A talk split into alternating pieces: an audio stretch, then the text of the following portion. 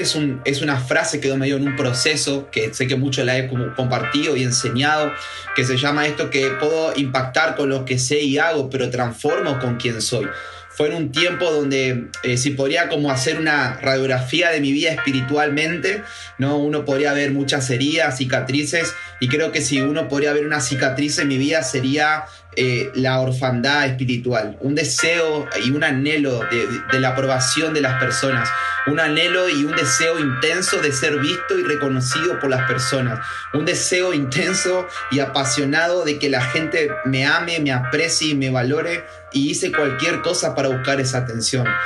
Eh, eh, lo busqué en deporte, lo busqué en amistades, lo busqué aún, en mi caso yo no tengo un testimonio de que me tiraron cuatro tiros o no sé, o pasó un ovni, no sé, me agarró por ahí. Cada testimonio hay, ¿no? Tremendo, las historias de vidas. Yo no tengo ese testimonio tan duro, gracias a Dios tengo una familia hermosa, padres cristianos desde que tengo... Yo nací en la iglesia, ¿no? Yo me acuerdo, siempre te cuento, todas mis historias son en la iglesia. Eh, me acuerdo que me, me, retaban en la iglesia, me daban de comer en la iglesia, un poco más ya me bañaba en la iglesia, pero de verdad que mi vida se creó, nací en la iglesia, tuve la oportunidad de unos padres preciosos que me han educado en los caminos del Señor que me han instruido. Me acuerdo cuando aún también hacían reuniones de vigilias, de oración, me metían ahí. Me acuerdo que iba siempre porque habían ricas empanadas. Eso me estoy acordando ahora, tremendo. Pero Arielito estaba ahí siempre metido con, con papá, con mamá sirviendo con mi hermano Andrés también. Yo era muy pequeño, era muy tremendo, pero siempre tenía un corazón sensible, aunque no lo crean. Eh, pero realmente Dios fue trabajando mi corazón, pero por diferentes cosas, como, cada, como vos y como yo somos eh, personas únicas y especiales, y por ser únicas y especiales pasamos diferentes procesos en la vida. Pero todos tenemos algo en común que nos encontramos con Jesús. Jesús es el mismo eh, que te puede, que, el que sana una herida tan sencilla como puede ser la mía con algo de, sentir un deseo y un intenso por la aprobación de la gente, como tal vez vos que estés luchando con adicciones, como el que esté luchando con la pornografía, como el que esté luchando con el rechazo, con el que esté luchando con la depresión, con el suicidio, con tal vez con, la, eh, con el propósito de la vida y el sentido de vivir. o sea, todos tenemos diferentes procesos y no es que hay una peor o mejor que otra, pero lo que nos hace completamente unidos es que todos podemos tener el mismo encuentro con Jesús. Y eso es lo que hoy te quiero abrir mi corazón y un poco las series vamos a tener varias personas hablando los diferentes sábados, contando y abriendo el corazón para que vean que eh, Jesucristo es una realidad para experimentar. O sea, me encanta esta frase que toda verdad que no experimentamos es solamente una teoría. Y esta frase realmente fue, yo tuve la oportunidad de irme a Buenos Aires a capacitarme, a entrenarme ministerialmente. Y siempre, bueno, yo buscaba mi, aprobación en lo que hacía, en que la gente me reconozca con un título, ¿no? Bueno, hoy tengo la oportunidad de esta parte de la iglesia, la parte pastoral, en una parte muy hermosa, un regalo que me está dando, pero antes como que aspiraba mucho a los títulos, a que me digan líder, a que me digan, no sé, eh, pase, siervo o arcángel, ¿no? Tantos títulos que uno quiere que la gente reconozca el valor que uno tiene y lo que uno es, pero llegó un momento en mi proceso donde Dios me llevó a un lugar donde no me conocía a nadie, solamente me conocía a Dios, estaba con Él, donde me sacó todas mis seguridades, me sacó todo lo que yo me había refugiado siempre, en lo que me daba un poco de valor, de estima, y solamente me llevó a un lugar para hacerme sentir y hacerme saber que yo no soy algo para Él, soy alguien que Él ama y que disfruta.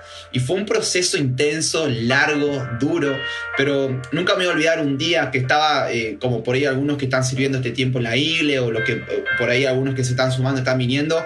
Un día solamente estaba en la puerta recibiendo a algunos adolescentes eh, y nunca me iba a olvidar, yo estaba como medio enojado, mi corazón, medio furioso porque no, me, sentía mal conmigo mismo, me sentía que no era como mis amigos, todos mis amigos eran músicos, estaban yendo a otros lados, Dios lo estaba usando y mi caso era completamente como olvidado por Dios, ¿no? Ahí el pobrecito Gabriel, que nadie lo ve, nadie lo escucha, pero Dios estaba transformando mi corazón.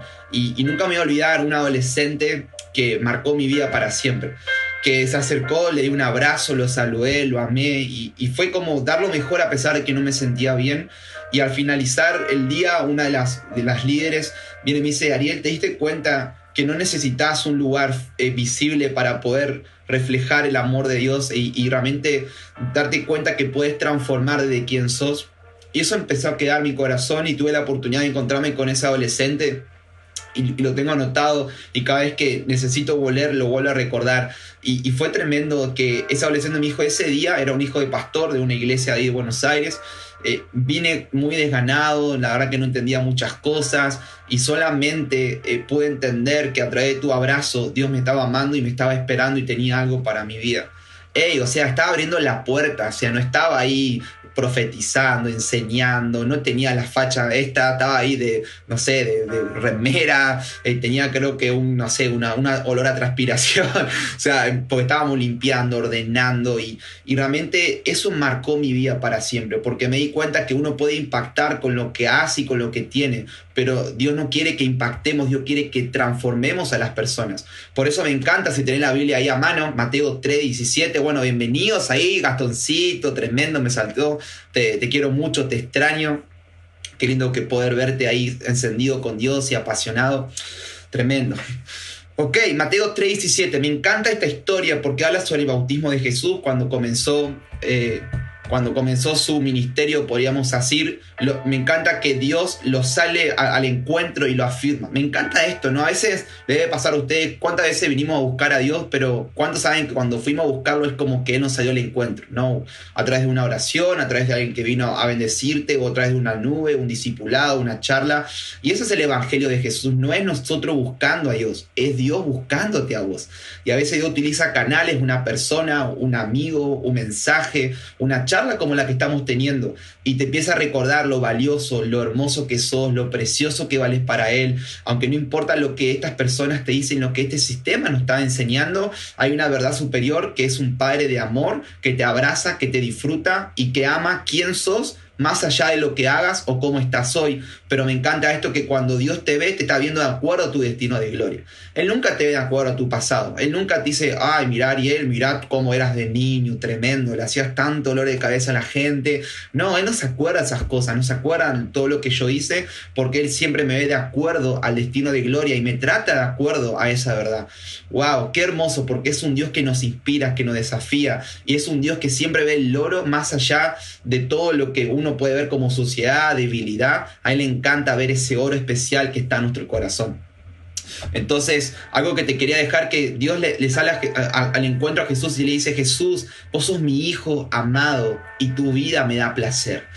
Y esa fue una palabra que marcó mi corazón. El título de esta noche se llama Transformación de adentro hacia afuera.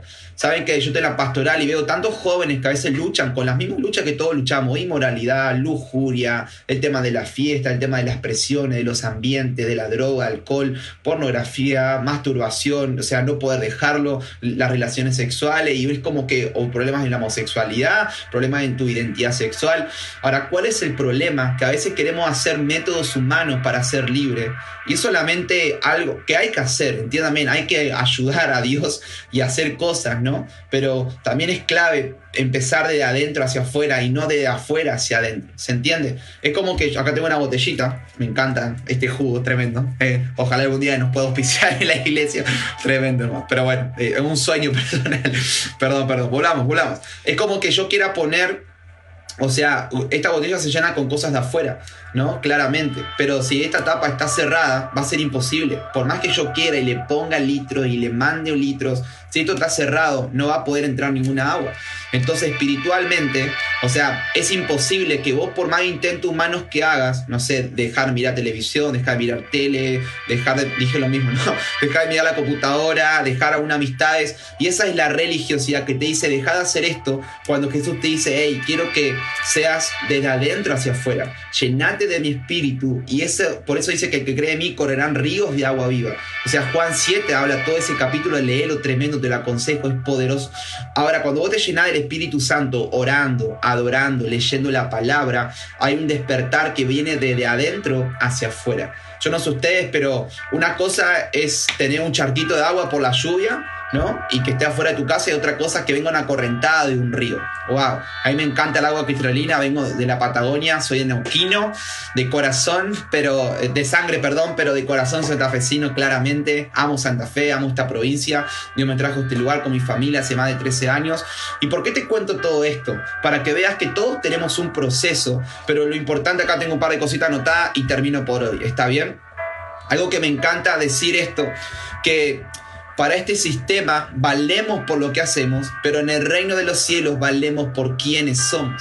O sea, este sistema te dice, mira, sabes que no importa cómo sea en tu vida, puedes ser estafador, engañador, puedes ser violento, maltratador, puedes hacer todo lo que vos quieras, pero mientras haga bien, no, eso es éxito, ¿no? Eh, no importa si te corrompen el camino, si las, los convicciones y principios que siempre te gobernaban no los tenés más, pero Dios te dice, hey Ariel, a mí no me importa lo que hagas, a mí me importa quién sos para mi corazón.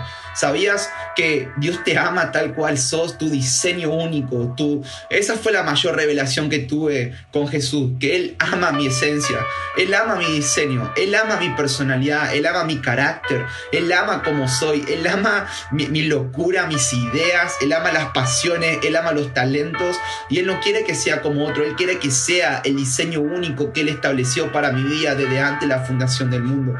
Y sentía tan fuerte hablando esto, estos minutos con ustedes que Dios quiere que dejen de impactar para empezar a transformar vidas. Y no va a venir de tu talento, que sé que hay mucha gente talentosa en el grupo, gente que tiene títulos, profesiones. ¡Ey! Eso está buenísimo, pero Dios quiere que transformemos desde nuestra identidad. Yo me imagino a Jesús con su identidad tan clara, o sea, ese día Jesús no hizo ningún milagro, no hizo ninguna enseñanza, no resucitó a nadie, no mató a, no mató a ningún fariseo ahí, no religioso. Lo único que Jesús tenía era su identidad clara, quién era por el Padre. Y yo me imagino a Jesús que ese es su mayor valor en la tierra, ser definido por la voz correcta, ser definido por la voz de aquel que es la verdad y que te empiece a transformar desde adentro hacia afuera. Y ese fue un encuentro que marcó mi vida para siempre. Me acuerdo cuando a veces yo siempre aspiraba a solamente buscar a Dios en un lugar, en un templo, en un lugar físico, que ahora voy a terminar hablando de eso, pero Dios me empezó a cambiar esto que Dios me dijo, Ariel, quiero usar desde tu vida, no de lo que haces para mí. Y eso fue un cambio y tuve tantas experiencias que siempre he contado esto. Tuve, eh, me acuerdo el año pasado cuando fui a, de vacaciones al mar con mis papis, ¿no? Y me acuerdo un día estaba en el mar metido ahí, estaba en mi corazón disfrutando esa, esa imagen gigante de olas viniendo sobre, sobre mí, sobre este cuerpo angelical, ¿no? Y me acuerdo que había un adolescente cercano a mí y sentía una compasión por su vida y me acerqué, le empecé a hablar de Jesús en el medio del mar. Y me acuerdo que el chico empezó a llorar y, fue un tiempo hermoso. Y yo decía, ¿por qué? Porque transformo de quién soy. No necesitas tener un super título para amar a la gente. No, no necesitas ser eh, o tener todo resuelto para empezar a revelar lo que estás viviendo con Jesús. Está, miren, yo me encanta ese ver ir por la calle y mirar la cara de la gente, la cara de angustia, de ansiedad, de preocupación. No, eh, algo que entendí es que la gente está cansada de la religión, pero tiene hambre por lo espiritual. Y si nosotros no empezamos a reflejar lo que estamos viviendo, lo que nos están predicando y enseñando, y dejar que eso se haga carne en nosotros, esa es la esperanza de gloria para las personas. Yo algo que aprendí es que mm, Jesús respondía, escrito está con la palabra. Nunca decía porque la iglesia me dijo esto, porque aquel pastor me dijo lo otro. Siempre decía, hey, Dios me habló esto, lo que la palabra de Dios está diciendo, y la gente, Amós 8:11 dice que viene un tiempo, en este tiempo que estamos viendo, un hambre por oír las palabras de Dios. O sea, esta generación de jóvenes que a veces vemos que no quiere saber nada con Dios, en realidad sí tiene hambre por Dios, pero tenemos que saber decodificarlo, cómo poder llegar a ese mensaje y vos sos el mensaje. Tu vida es el mensaje. El apóstol Pablo en 2 Corintios 3 dice, somos cartas leídas por las personas. Ahora la pregunta es si las personas, nuestros amigos, familia, están viendo más una realidad de Cristo en nosotros o están viendo más una religión en nosotros. O sea, porque lo que la transformación va a venir cuando lo que estás viviendo con Dios lo empezás a reflejar en tu día a día. O sea, el propósito de Dios en tu vida es que seas la imagen y semejanza de Dios. Génesis 1.26 dice que Dios hizo al hombre a su imagen y semejanza. O sea, Dios te hizo para que reflejes la imagen de Dios en la tierra. Uf, espero que mastique eso, es poderoso. Por eso, mi eh, amados, queridos, Dios no quiere que impactes con lo que sabes, Dios quiere que transformes con quien sos. Cuando veas a la gente, que sea Cristo hablando a las personas, cuando estés en el estudio, lo hagas como que Cristo esté haciendo eso, cuando te relaciones con tus profesores, que sea Cristo relacionándose con tus profesores, con tus directores, con tus jefes, con tus hermanos, con tu casa, con tu familia. Pero todo empieza con este proceso.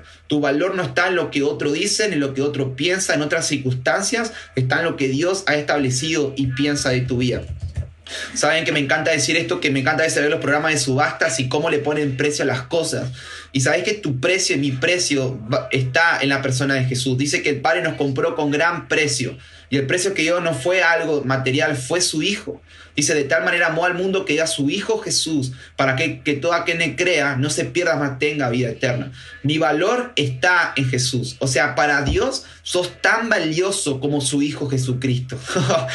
Juan 17 dice que te ama de la misma manera que ama Jesús. Juan 15 también lo habla. O sea, eh, tremendo eso wow, o sea, no tenés que buscar tu valor en que un hombre, chicas que me están escuchando, te diga cosas lindas o cosas bonitas o buscar que alguien te aprecie, porque ya tenés un gran valor para los ojos del Padre, que es a través de Jesucristo.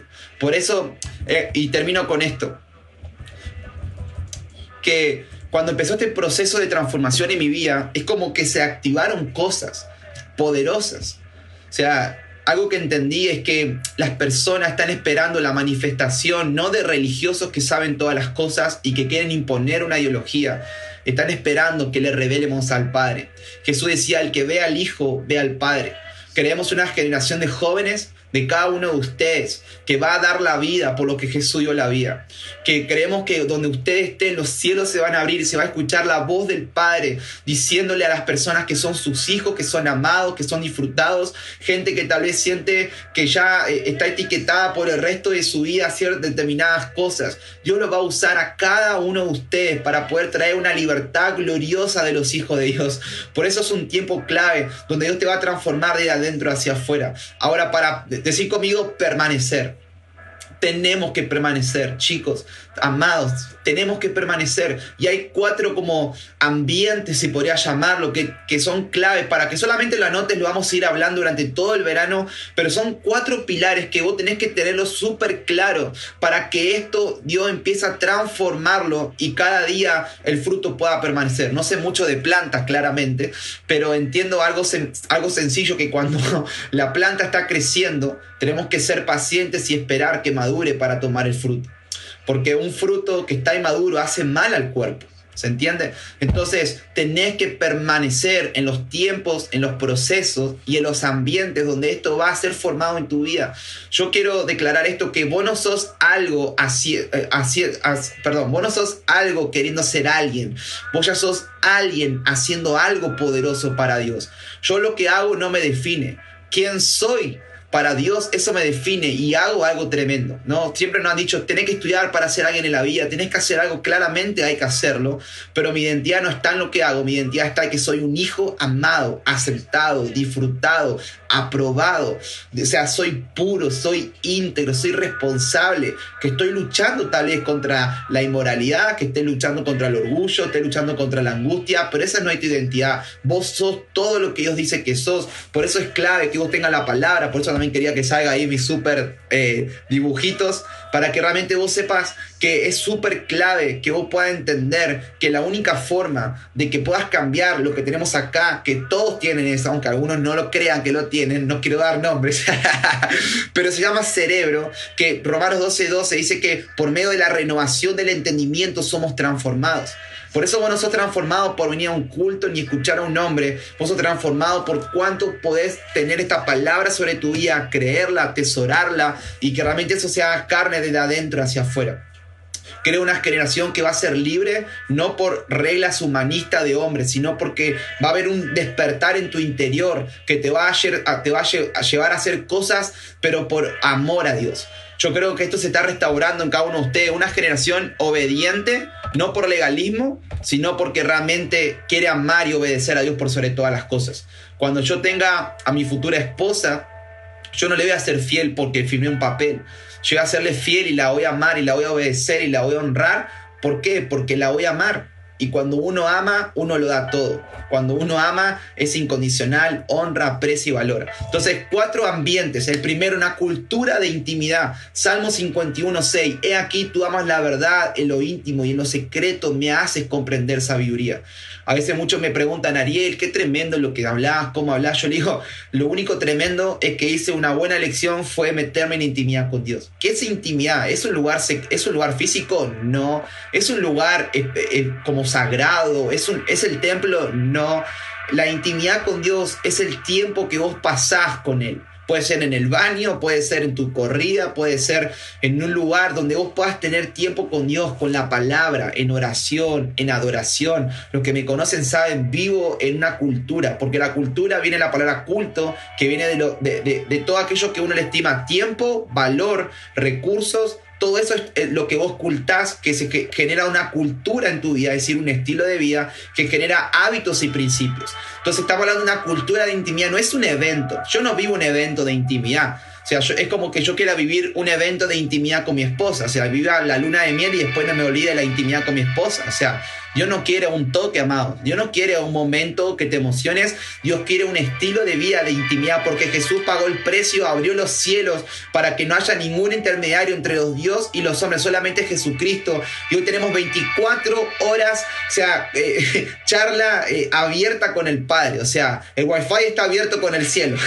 es cuestión de que te conectes y depende de tu hambre y tu pasión y que realmente estés dispuesto con un corazón quebrantado para rendirte y conocerlo. Chicos, Dios quiere revelarse a sus vidas como nunca antes pensaron. Dios quiere hablarte más de lo que vos querés escucharlo. Dios quiere abrazarte más de lo que vos lo querés sentir. Dios quiere eh, amarte más de lo que vos querés que te ame. Pero es clave que pases tiempo en intimidad con Él. Yo todo lo que soy es porque decidí abandonarme una vida de intimidad con Dios, donde empecé a conocer mi identidad, empecé a conocer mi valor, empecé a conocer los planes que tenía para mi vida, empecé a conocer los pensamientos de bien que Él tenía para mi vida. Por, por eso tenés que pelear, una cultura de intimidad. Estamos en un tiempo de tantas distracciones.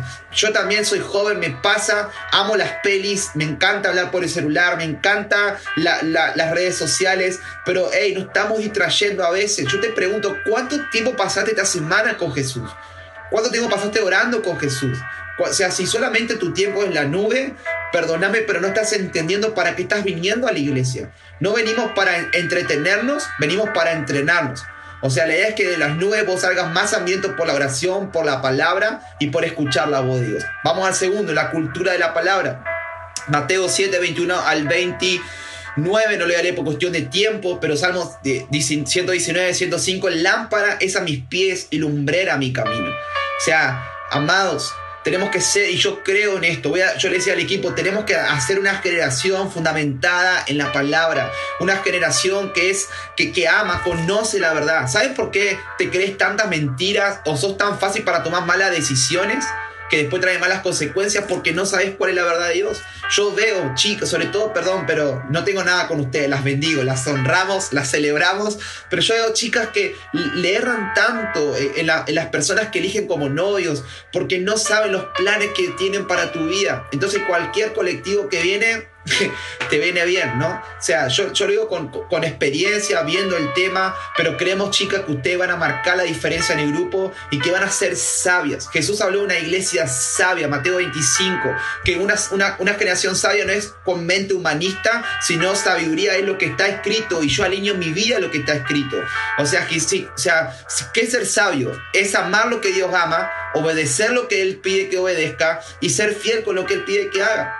Y esa es mi vida. No fue fácil. Arielito quiere hacer muchas cosas contrarias a lo que está escrito muchas veces, pero es clave porque yo decidí que mi vida va a estar fundamentada sobre la roca. Y saben, chicos, miren, todos luchamos las mismas tentaciones, los mismos problemas, todos tenemos la misma lucha, estamos viendo en el mismo país, pero no a todos nos pega de la misma manera. Porque donde vos edifiques tu casa espiritual, donde vos edifiques tu vida a través de la palabra, te hace permanecer fiel y firme hasta el fin. Y queremos ser que cada uno de ustedes sean eh, una, una, generación de jóvenes que ame la palabra, honre la palabra, que sepa lo que está escrito. Ahí te digo, tengo todos mis cartelitos, yo tengo promesas y palabras de lo que Dios dice, piensa de mí. Porque cuando hay días difíciles no, no está el pastor, no está el líder, no está la iglesia, pero está el Espíritu Santo y está lo que está escrito en la palabra. El tercero, la iglesia local. Amados, ustedes tienen que permanecer en la iglesia local. Si yo te trato, eh, no sé si me está escuchando alguien de otro lado, pero tenés que ser parte de la iglesia local. Sea la nuestra, sea otra, tenés que abrazar la iglesia. Salmo 92, 12, 14 me encanta, es uno de mis favoritos. Dice que justo florecerá como la palmera y crecerá como cero de líbanos plantados en la casa del Señor.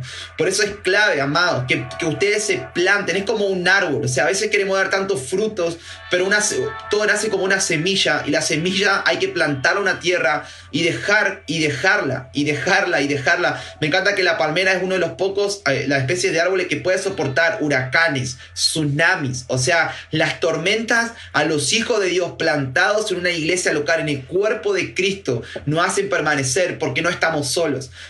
tenemos hermanos en la fe, tenemos pastores, líderes que pueden orar, bendecirnos, que pueden, o sea, yo no sé ustedes, pero la iglesia local fue el lugar donde Dios vio el oro en mi vida, donde Dios me empezó a, dar cuenta de los talentos y la capacidad que Dios puso en mi corazón. Por eso hay un ataque tremendo contra la iglesia, pero es el diseño de Jesús. Y aunque hay tanta mezcla y confusión, yo creo en ustedes que van a amar la iglesia verdadera y van a ser de los verdaderos y van a inspirar hambre y sed para ir a la iglesia. Hay una generación que a veces inspira hambre y sed para ir a los boliches, para hacer de fiestas desenfrenadas, para cometer pecados, pero yo creo que ustedes van a despertar un hambre tremendo para ser iglesia. La iglesia no es un lugar físico, ese es el templo. La iglesia somos las personas, piedra y vivas, que congregadas en un lugar tenemos una visión, tenemos propósito. Uy, prepárate que tenemos tantas locuras eh, que estamos planeando y creemos que va a ser glorioso. Y el último, ser pastoreados. Esto es clave porque a uno dice, bueno, voy a las nubes, me congrego, escucho las prédicas, pero nadie sabe cómo está tu corazón, nadie sabe tus luchas, tus debilidades. Por eso nosotros tenemos las nubes, que es el lugar de discipulado, pero vos tenés que tener charlas personales, pedir consejos, pedir ayuda. Amados, también sepan esto que una cosa es confesar una tentación y otra cosa es confesar el pecado. Porque Jesús dice que fue tentado en todo, pero no pecó. Entonces, confesá, pedí ayuda. A veces uno ya, yo anhelo que ustedes empiecen, eh, a veces tenemos que apagar los fuegos, ¿no? Y yo anhelo que te anticipes a que el fuego ni siquiera se prenda en tu vida. Eso es sabiduría. Porque yo aprendí eso, cuando ya pasan cosas en mi corazón, yo lo expongo, tengo charlas pastorales, pido consejos, en la multitud de consejeros está la sabiduría. Y a veces vos le pedís consejo a Pepito que está al lado tuyo que está peor que vos. O sea, ¿qué consejos te va a dar? Por eso Dios puse pastores y líderes y por eso son clave para que vos los ames, los aprecies. No somos perfectos, yo sé que soy el proceso de muchos, pero es mi función a veces decir la, la verdad, decirte lo que Dios te quiere decir y no lo que vos querés escuchar. Por eso es clave que vos puedas pedir una consejería espiritual y como pastores yo te quiero animar esto, no te vamos a olvidar jamás a tomes una decisión. Porque vos no sos un robot para que te diga lo que tienes que hacer. Ya somos grandes, no son adolescentes ni pre, son jóvenes, espero. Algunos tienen pinta de pre, pero no vamos a dar nombres tampoco. pero la verdad es que ustedes realmente puedan tomar decisiones fuertes de madurez. Y estos son cuatro pilares que lo fui construyendo por el resto de mi vida y Cristo fue formado en mi vida. Entonces, yo anhelo y quiero terminar hablando por esto sobre ustedes para que este verano marque la diferencia sobre sus vidas y puedan permanecer una cultura de intimidad, una cultura de la palabra en la iglesia local y ser pastoreados. Y te lo hablo de mi corazón para que sepas que todos tenemos un proceso y que el mismo Dios que me sanó, me restauró me liberó y, hizo una obra de transformación es la misma que quiere hacer con tu vida. Oramos. Espíritu Santo, gracias por esta noche, gracias por este tiempo, gracias por tu amor, por tus palabras. Espíritu Santo, gracias porque vos sos el que inició la buena obra, la que la perfeccionará hasta el fin. Oro por este grupo de jóvenes, Señor, para que sea tu palabra viva y eficaz, penetrando hasta partir el alma, los tuétanos, Señor. Ven a transformar la genética de esta generación. Espíritu Santo, el mismo, el mismo amor que me consumió, que venga sobre sus vidas. Oro para que haya una transformación desde adentro hacia afuera. Señor, saca toda frustración, toda desánimo por querer vencer áreas, por querer vencer hábitos, Señor, que no pudieron dejarlos nunca, pero que puedan probar que es por medio del poder del Espíritu, Señor, que solamente será la transformación genuina, real y verdadera. Señor, los bendigo. Oramos por estos cuatro pilares para que seamos un grupo que crezca una cultura de intimidad, una cultura de la palabra, una cultura de abrazar la iglesia local y una cultura de ser pastoreados para permanecer hasta el fin y para poder cumplir todo lo que vos planeaste para nuestra vida. Señor, lo afirmamos, son hijos amados por el Padre y donde vayan van a revelar al Padre a esta generación, van a despertar hambre y sed de poder seguir no a una religión, sino de ser hijos del Padre, que van a, van a llevar este amor y este despertar y esta esperanza a sus familias, a sus hogares, a sus amigos. Señor, oramos por los jóvenes de Reconquista, de Avellaneda. Señor, que cuando nos puedan ver, escuchar, Señor, puedan ver a Cristo en nosotros. Señor, úsanos, úngenos para este tiempo con Isaías 61, para ser como es en el cielo, en la tierra, Señor, para ver milagros, señales, prodigios, Señor, en lo cotidiano, en lo normal. En el nombre de Jesús. Amén, amén y amén, amén. Tremendo, amados. Los bendigo. Arrancamos una serie nueva, una serie nueva, perdón, como le comentaba. Creemos que será un tiempo increíble. Así que estén atentos que van a haber personas hermosas de Dios que van a poder bendecir y edificar tu fe. Te esperamos mañana en el encuentro online de nuestra iglesia general, que va a estar nuestro amado Pastor Daniel compartiendo cómo está hablando este tiempo de la fe y que sigas en las nubes. Y atención que también tenemos pronto la despedida del año. Wow, se, se viene una futura reunión presencial también, así que atención a eso. Los bendecimos, los amamos. Un gran abrazo a todos y estamos para servirte.